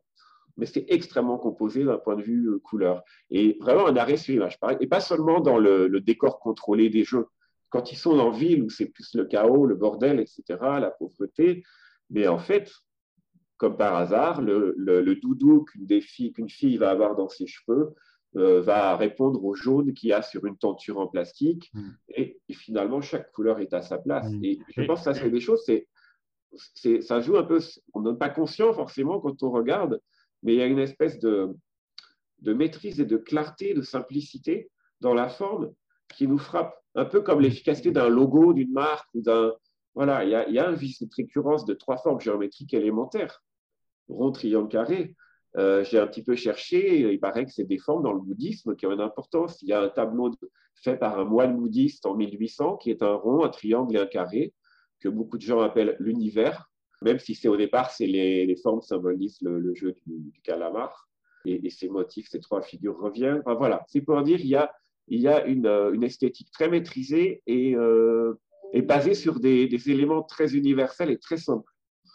Oui, puis il faut, il faut remarquer que c'est une série d'auteurs, parce que c'est vraiment lui le réalisateur de tous les épisodes, et il y a une vraie unité de ton et de proposition. Il voulait que ce soit un film, et en fait, il a réussi, je trouve, à faire un long film. C'est quelque chose qui fait qu'on ne quitte jamais son, son, le regard de, de, la caméra euh, particulier du réalisateur. Et ça, je trouve que c'est aussi une force dans le... Dans le et, c'est pour ça que ça devient de plus en plus intéressant, je trouve aussi. Et alors, le, réel, là, je, reviens beaucoup là-dessus, c'est vraiment un thème, je trouve, euh, j'ai l'impression, voilà, dans son parti pris, il, nous raconte les choses comme si c'était le réel, c'est-à-dire que bah, si quelqu'un tombe d'un pont, pont qui est à 20 mètres, c'est pas beau, bah, parce qu'on parle du gore dans la série. J'ai l'impression que c'est juste qu'on ne fuit pas euh, ce qui se passe. On assume ce qu'on raconte. Là, forcément, un corps d'un humain qui s'est écrasé de cette hauteur-là, ça fait ça. Mais c'est tout. La caméra, elle ne va pas le fuir. mais elle ne va pas non plus s'arrêter dessus. Elle ne va pas se complaire à nous montrer à quel point c'est horrible et machin. Ce pas des gros effets euh, mm. euh, grand guignolesques, mais c'est hyper malaisant, c'est effrayant. En fait, je trouve, ça nous ramène même à une condition comme ça, matérielle, de putain, la personne était en train de parler, de ressentir les émotions il y a deux secondes, maintenant c'est un tas de viande. Mm. Euh, et, c'est tout, mais la caméra ne s'attarde pas, c'est juste, ben voilà la réalité en face. Mm.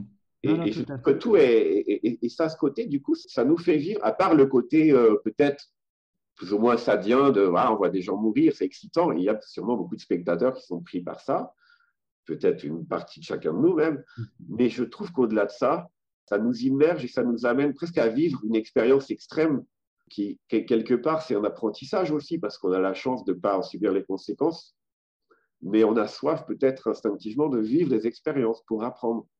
Et je trouve qu'en imagination, cette série nous permet de vivre des situations un côté sont extrêmement fortes.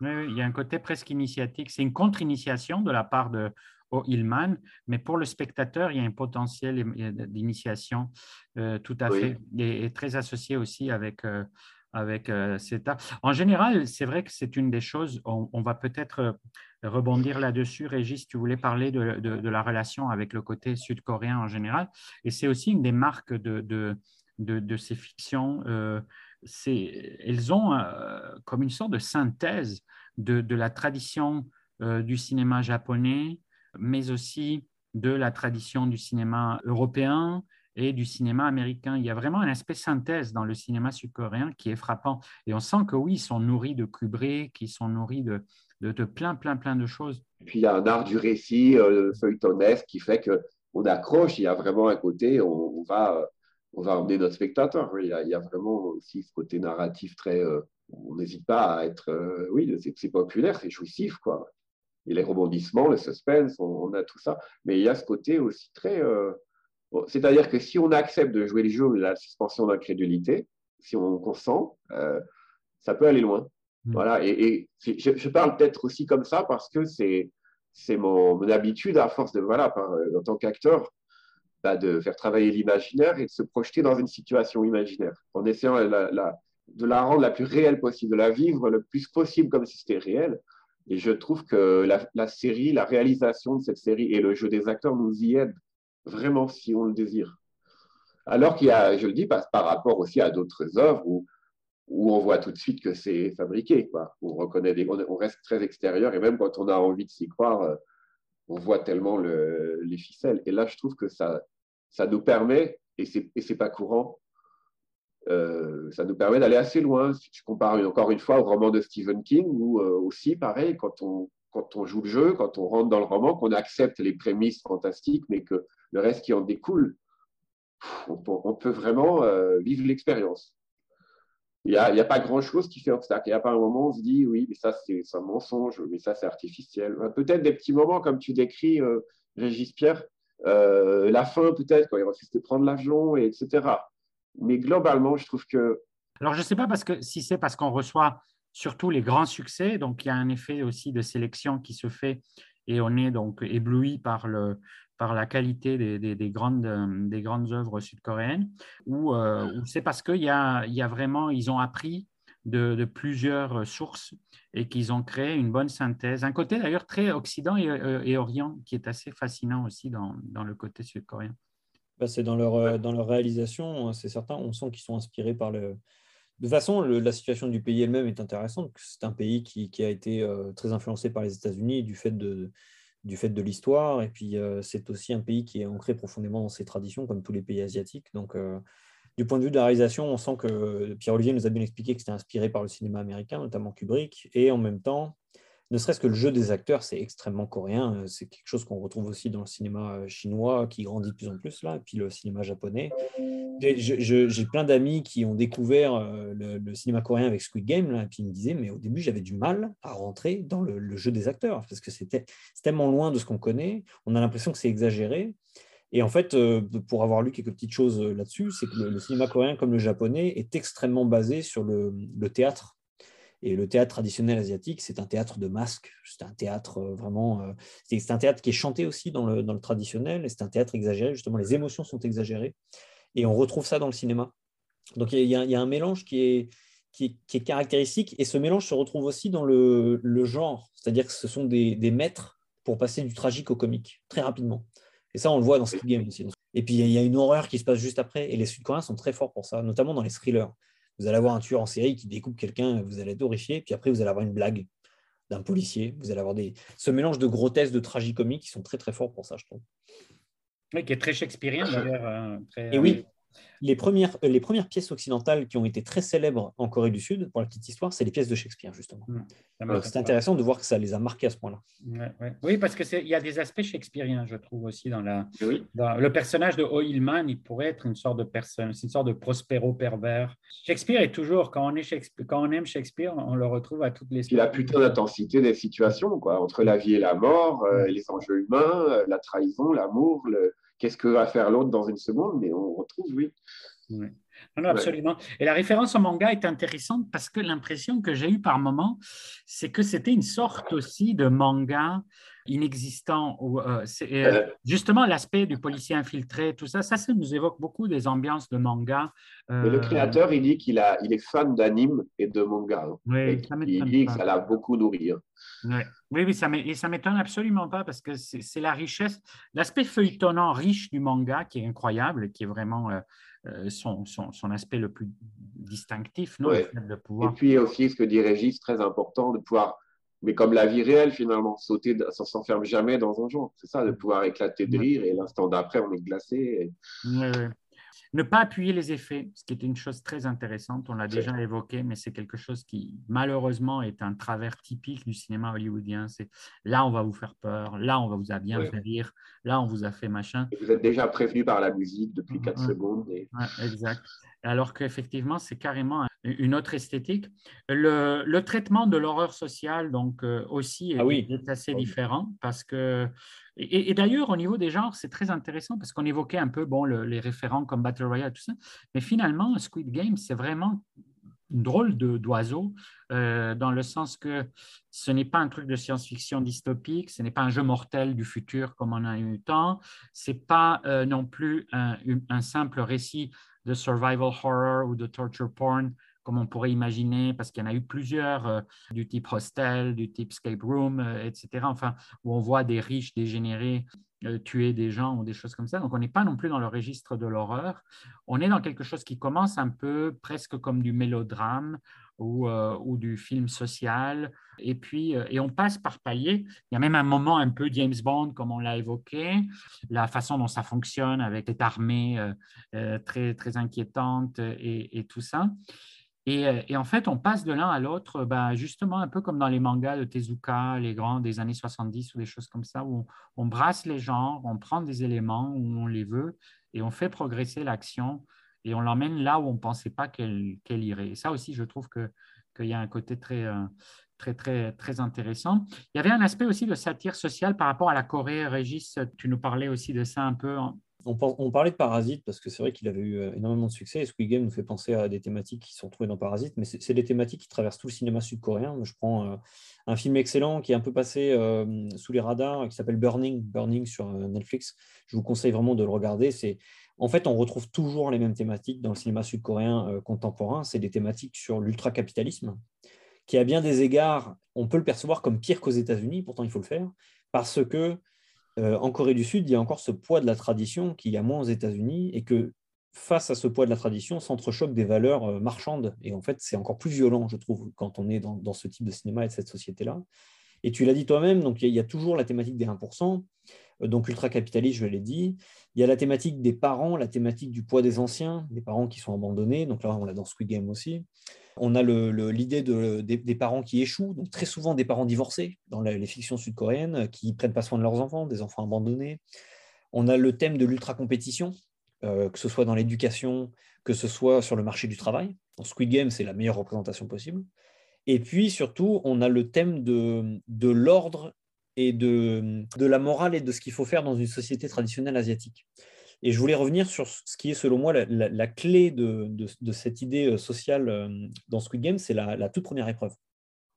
Le 1, 2, 3 soleil, moi, je le lis comme ça. C'est vraiment ceux qui bougent, ceux qui, ceux qui ne sont pas figés, ceux qui ne sont pas dans la tradition et dans l'ordre coréen, vous êtes abattus. on ne sort pas de la tradition dans les pays asiatiques. C'est le poids de cette tradition qui compte. Si vous ne bougez pas, et vous restez dans les carcans de ce qu'on vous enseigne, vous réussirez dans le système asiatique. Sinon, vous serez abattu. Je ne sais pas ce que vous en pensez, mais c'est la lecture que ah oui, intéressant. Et même, un, deux, trois soleils, mais vous pouvez bouger quand, quand le système détourne le regard. Exactement, exactement. On peut aller encore plus loin comme ça. En tout cas, c'est cohérent. Je vais faire un, retour en arrière, mais parce que j'y pense, euh, j'ai pas pensé sur le moment, mais je crois effectivement à mon avis, oui, à ta question du tout début, que euh, le succès est en partie à la vague des, Battle Royale, y compris en jeu, avec un public hyper jeune. À la fois, euh, y a eu pas mal de, cas dans des écoles, effectivement, d'enfants qui se mettent à reproduire, pas autant de violence heureusement, mais euh, quand même des jeux du Squid Game où les enfants qui perdent se font peut-être pas abattre, mais tabasser ça a alerté évidemment les parents, les directrices, etc. Et mon fils euh, cadet de, 13 ans m'a confirmé que, euh, que des enfants euh, beaucoup plus jeunes que lui ont tous vu, absolument tous, même dans les, écoles primaires, ils ont tous maté la, série. Donc c'est à la fois une série sur l'ultra-capitalisme et sur la compétition, et une série sur le fait qu'en tant qu'être humain, est-ce que quelque part on réclame pas cet ultra-capitalisme et cette compétition? Mm. Et le, la servitude, euh, il est terrifiant, mais c'est vrai, ils sont, ils sont attirés. Comme les VIP, là, du coup. La, et c'est la servitude volontaire de, de la Boétie, c'est-à-dire qu'en fait, le système marche parce qu'on accepte qu'il marche et qu'on y contribue. Et il y a d'ailleurs aussi un aspect très coréen, j'avais lu euh, euh, sur la crise de la dette, où effectivement, apparemment, donc, Coréens sont extrêmement endettés et qu'il mm. se trouve qu'il y en a beaucoup qui, sont, euh, qui partent un peu dans les mains de, ces loan sharks, donc de ces sortes de petits gangsters malfrats de, des dettes et qui ensuite euh, récoltent les dettes de manière violente. Donc, que c'est un problème de société. Et, et, là aussi, je voyais un symptôme intéressant du succès à la fois local et global. Donc, global, comme on dit souvent dans le, dans le jargon euh, contemporain, mais c'est très globaliste dans le sens qu'il y a une lecture très sud-coréenne pour beaucoup d'autres aspects qui, moi, m'échappent euh, sans doute pour, pour plein de, pour, pour plein d'aspects culturels, mais, mais il y a aussi donc le succès de, la question des dettes et tout ça qui, qui, parle à la société coréenne, mais aussi le fait que l'endettement n'est même plus seulement un enjeu individuel, mais c'est un enjeu de nos sociétés. Et il y a le célèbre documentaire grec sur la debtocracy, donc la détocratie, et comment le néolibéralisme est en train de jouer avec la dette pour mettre euh, à genoux les États euh, face au marché et face aux multinationales, etc. Et donc, euh, je trouve que là, on, a un bon exemple de quelque chose qui résonne d'une certaine manière pour la société d'origine de la série et qui en même temps résonne globalement par rapport à une situation que l'on vit ou que l'on reconnaît, etc. Et le fait que l'horreur soit d'abord économique et que ces gens-là soient là pour des raisons économiques, c'est aussi assez intéressant, contrairement à d'autres types d'horreurs où les gens se retrouvent euh, confrontés à des psychopathes ou des choses comme ça. Là, c'est mhm. vraiment l'horreur sociale, économique, et ensuite l'horreur économique continue puisque c'est un système monté par les VIP pour satisfaire à leur perversion, puis aussi leur pari. On imagine bien qu'il y en a qui font beaucoup d'argent là-dessus, et puis ceux qui organisent, qui font de l'argent en organisant les jeux. Donc, euh, donc euh, en fait, on est vraiment dans un cercle non pas vertueux, mais au contraire complètement vicieux d'une société profondément tarée. En fait, c'est moi. Plonge dans les cercles de l'enfer, hein, toujours plus profondément. Et cette horreur sociale dont tu parles, euh, je trouve que la, série nous la fait ressentir et pas seulement penser. Oui parce que euh, cette oppression, cette, tension extrême, j'essaye de découper le motif de mon petit biscuit sans faire d'erreur. Mm. Sinon, ah, le, droit à l'erreur, mais là, poussé à un degré tel que c'en est comique, mais c'est horrible comique comme ça. Et genre, euh, mais, mais ça, rebondit aussi sur ce que tu dis, Régis, sur euh, un, deux, trois soleils, pas bouger. Mm. Sinon, au tabac. Et me faire tromper dans le petit biscuit. Ah bah, au tabac. Et même, j'ai envie, bon là, évidemment, avec toute la, on va relativiser énormément ma comparaison, mais je trouve que symboliquement, peut-être même au niveau de la sensation, même si là, elle est poussée à l'extrême, bien sûr, c'est une catharsis aussi, mais l'oppression comme ça sociale, c'est des sentiments que qu'on peut ressentir en moins intense peut-être, mais euh, cette tension de, bien faire, sinon on est abattu symboliquement. Il vaut mieux être abattu symboliquement, à mon avis, mais euh, ça, voilà, ça me fait un souvenir en tant que papa. Oui, quand mon fils est né, euh, à un moment, dans, une école, on l'a changé d'école depuis, hein, mais euh, euh, quand il avait, je crois, trois ans, oui, trois ans, je pense, à peu près trois ans, bah, c'était bientôt la Saint-Nicolas. En Belgique, on fête début décembre la Saint-Nicolas avant Noël. Du coup, ils devaient tous dessiner un Saint-Nicolas entre, entre les cours, à l'école maternelle ou début primaire, je ne sais plus. Et ben voilà, ils devaient tous dessiner leur Saint-Nicolas. Et alors, si je me mets à leur place de petits enfants de 3 ans, ce qu'ils devaient ressentir à essayer de bien faire leur dessin avec les surveillants et les surveillantes à côté qui sont, devaient leur euh, évoquer pas loin de ce qu'on ressent en voyant les types masqués euh, en, rose foncé. Parce que figurez-vous que mon fils a, dessiné euh, son Saint-Nicolas en journée. Il ne s'est pas fait abattre, mais presque. Ah oui, ils l'ont. Ils Saint-Nicolas, c'est pas en jaune et tu sais très bien, tu as fait exprès de le faire jaune, c'est en rouge.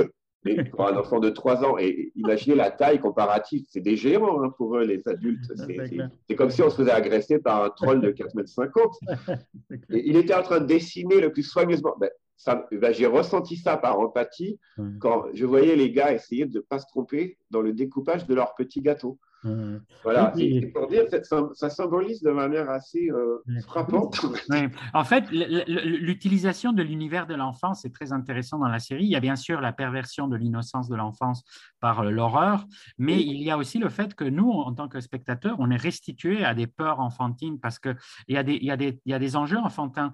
Euh, ça, c'en est un, la surveillance que par ailleurs on peut vivre dans les entreprises. Hein. Il y a le côté de l'horreur managériale. D'ailleurs, il y a un, livre qui vient de sortir assez hallucinant sur les, sur les camps et, et le management. Et donc, évidemment, sans faire de, de, comparaison facile, etc. Mais je pense que c'est un livre qui adresse vraiment les origines du management et un peu l'horreur implicite du, du, management, euh, etc. Mais, mais ce, qui est, ce qui est assez hallucinant, c'est que, par exemple, quand il faut choisir son meilleur ami on, revit tous des situations. Donc, il y a un côté d'être de, confronté à un passé qu'on a encore en nous-mêmes, donc toutes ces, mémoires. Et il y a pire que le meilleur ami, il y a l'équipe. Les équipes de football où, on était nul, enfin moi j'étais nul au foot, donc personne ne me choisissait. Donc tu as raison, ça renvoie à des traumatismes d'enfance. Donc ça renvoie à plein, plein, plein de trucs et la série joue beaucoup avec ça et c'est l'aspect ah, universel. les jeux d'enfants. Oui, exact. Et, c'est l'aspect universel. Alors évidemment, pour les Coréens, encore une fois, c'est des vrais jeux de leur enfance. Donc il y a un, vrai effet qui, est figuré dans la, série elle-même, puisque ça commence par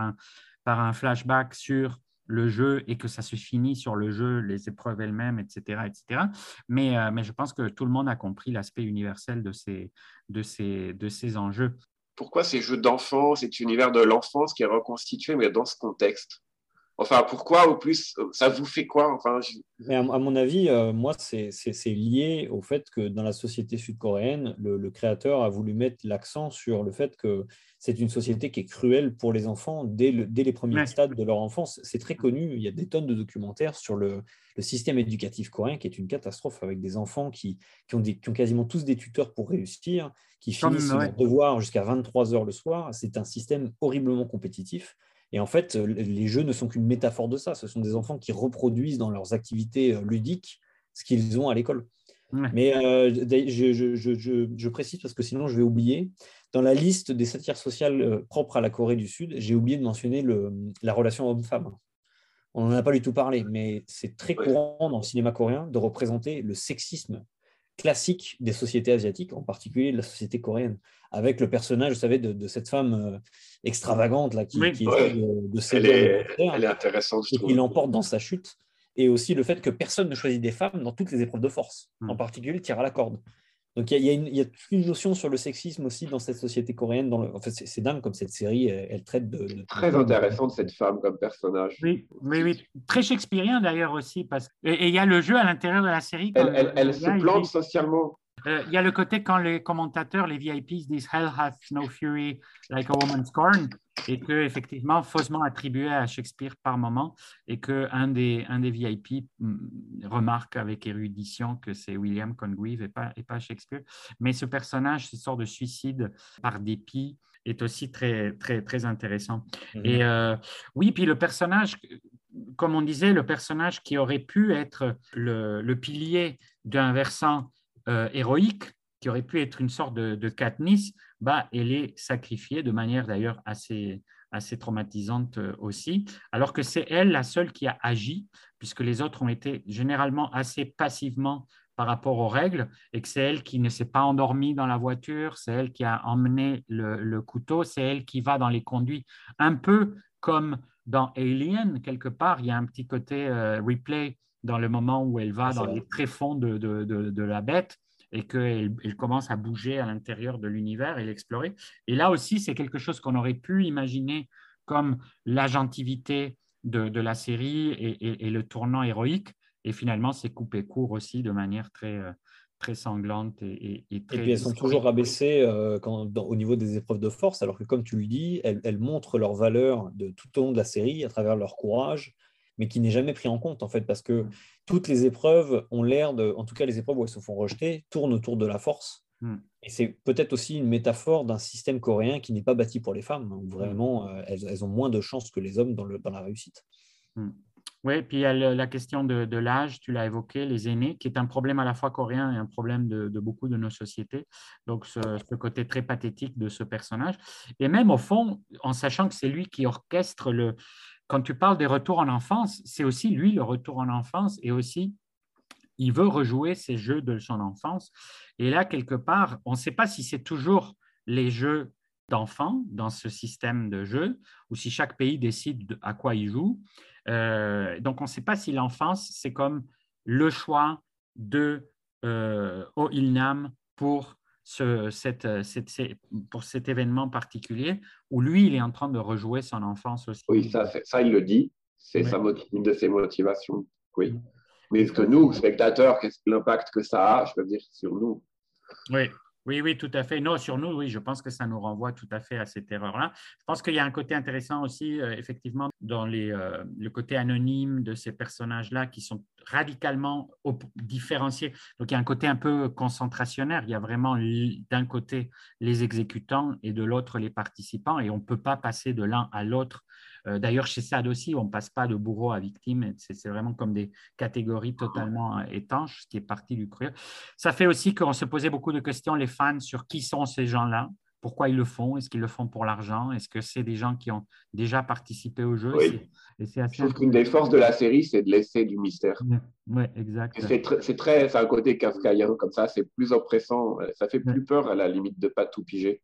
Oui, absolument. Le, thème de l'enfance est récupéré par les VIP qui sont en fait des grands enfants. Donc tu vois, mm. le fait que ce soit des épreuves d'enfants, toute la thématique de l'enfance traverse une série où en fait on nous rappelle sans cesse qu'on est dans un monde d'enfants avec des gens qui se font passer pour des, adultes, mais en fait, on est tous des gamins en recherche d'adrénaline, de, choses ludiques. Et de le vieillard, c'est ce symbole-là aussi.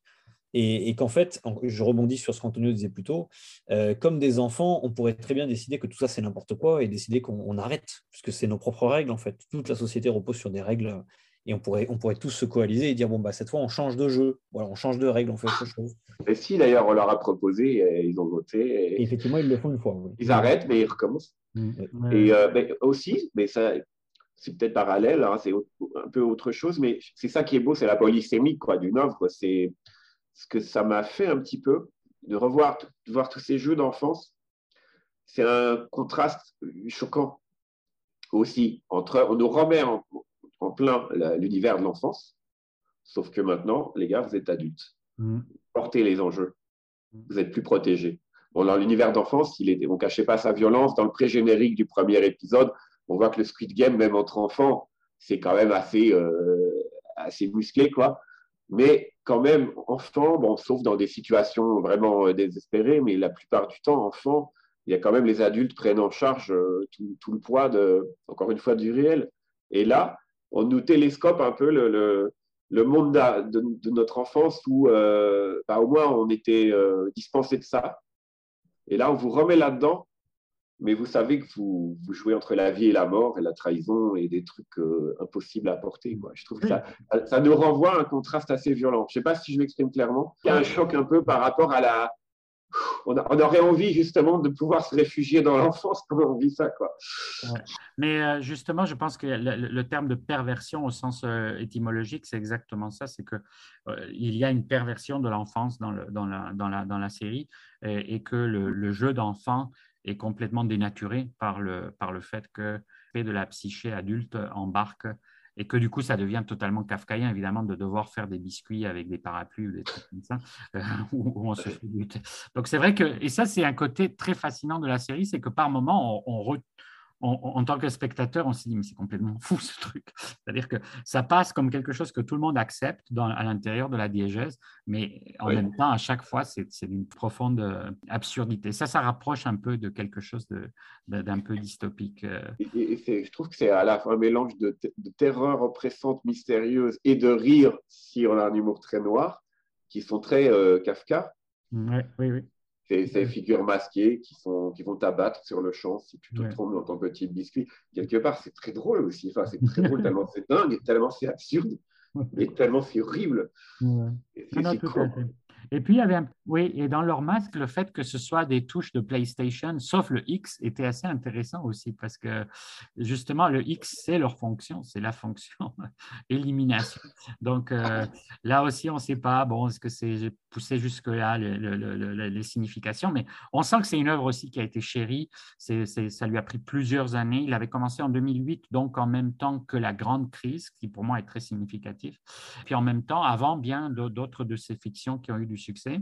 Et c'est pour ça que des fois, on dit, ah, ça ressemble à tel truc. Et lui, il dit, non, non, mais moi, j'avais déjà écrit le scénario en 2008. Et en 2008, c'était justement jugé trop violent, trop invraisemblable. Et c'est peut-être inquiétant de savoir qu'en 2021, la plus vue au monde, c'est de dire qu'on est passé d'un truc, on dit, non, non, mais ça, c'est too much, c'est vraiment trop tordu, euh, tout ça, à, ce que tout le monde adore ça, dont les enfants dans les écoles. Donc, les euh, enfants, en bas âge. Ça, c'est hallucinant. Mais, euh, mais bon, je pense qu'on va, devoir, euh, on va devoir arrêter là. Merci à tous et toutes celles qui, et ceux qui nous avaient écoutés. J'espère que ça vous a ouvert des nouvelles perspectives ou ça vous a confirmé dans certaines de vos hypothèses et ouvert d'autres possibilités. Et on vous retrouve bientôt pour une autre émission de, Pop en Stop. Merci d'avoir été avec nous jusqu'à la fin de cet épisode. Les balados OIC sont disponibles sur toutes les plateformes de balado-diffusion et sur le site de l'Observatoire de l'imaginaire contemporain à l'adresse oic.ucam.ca.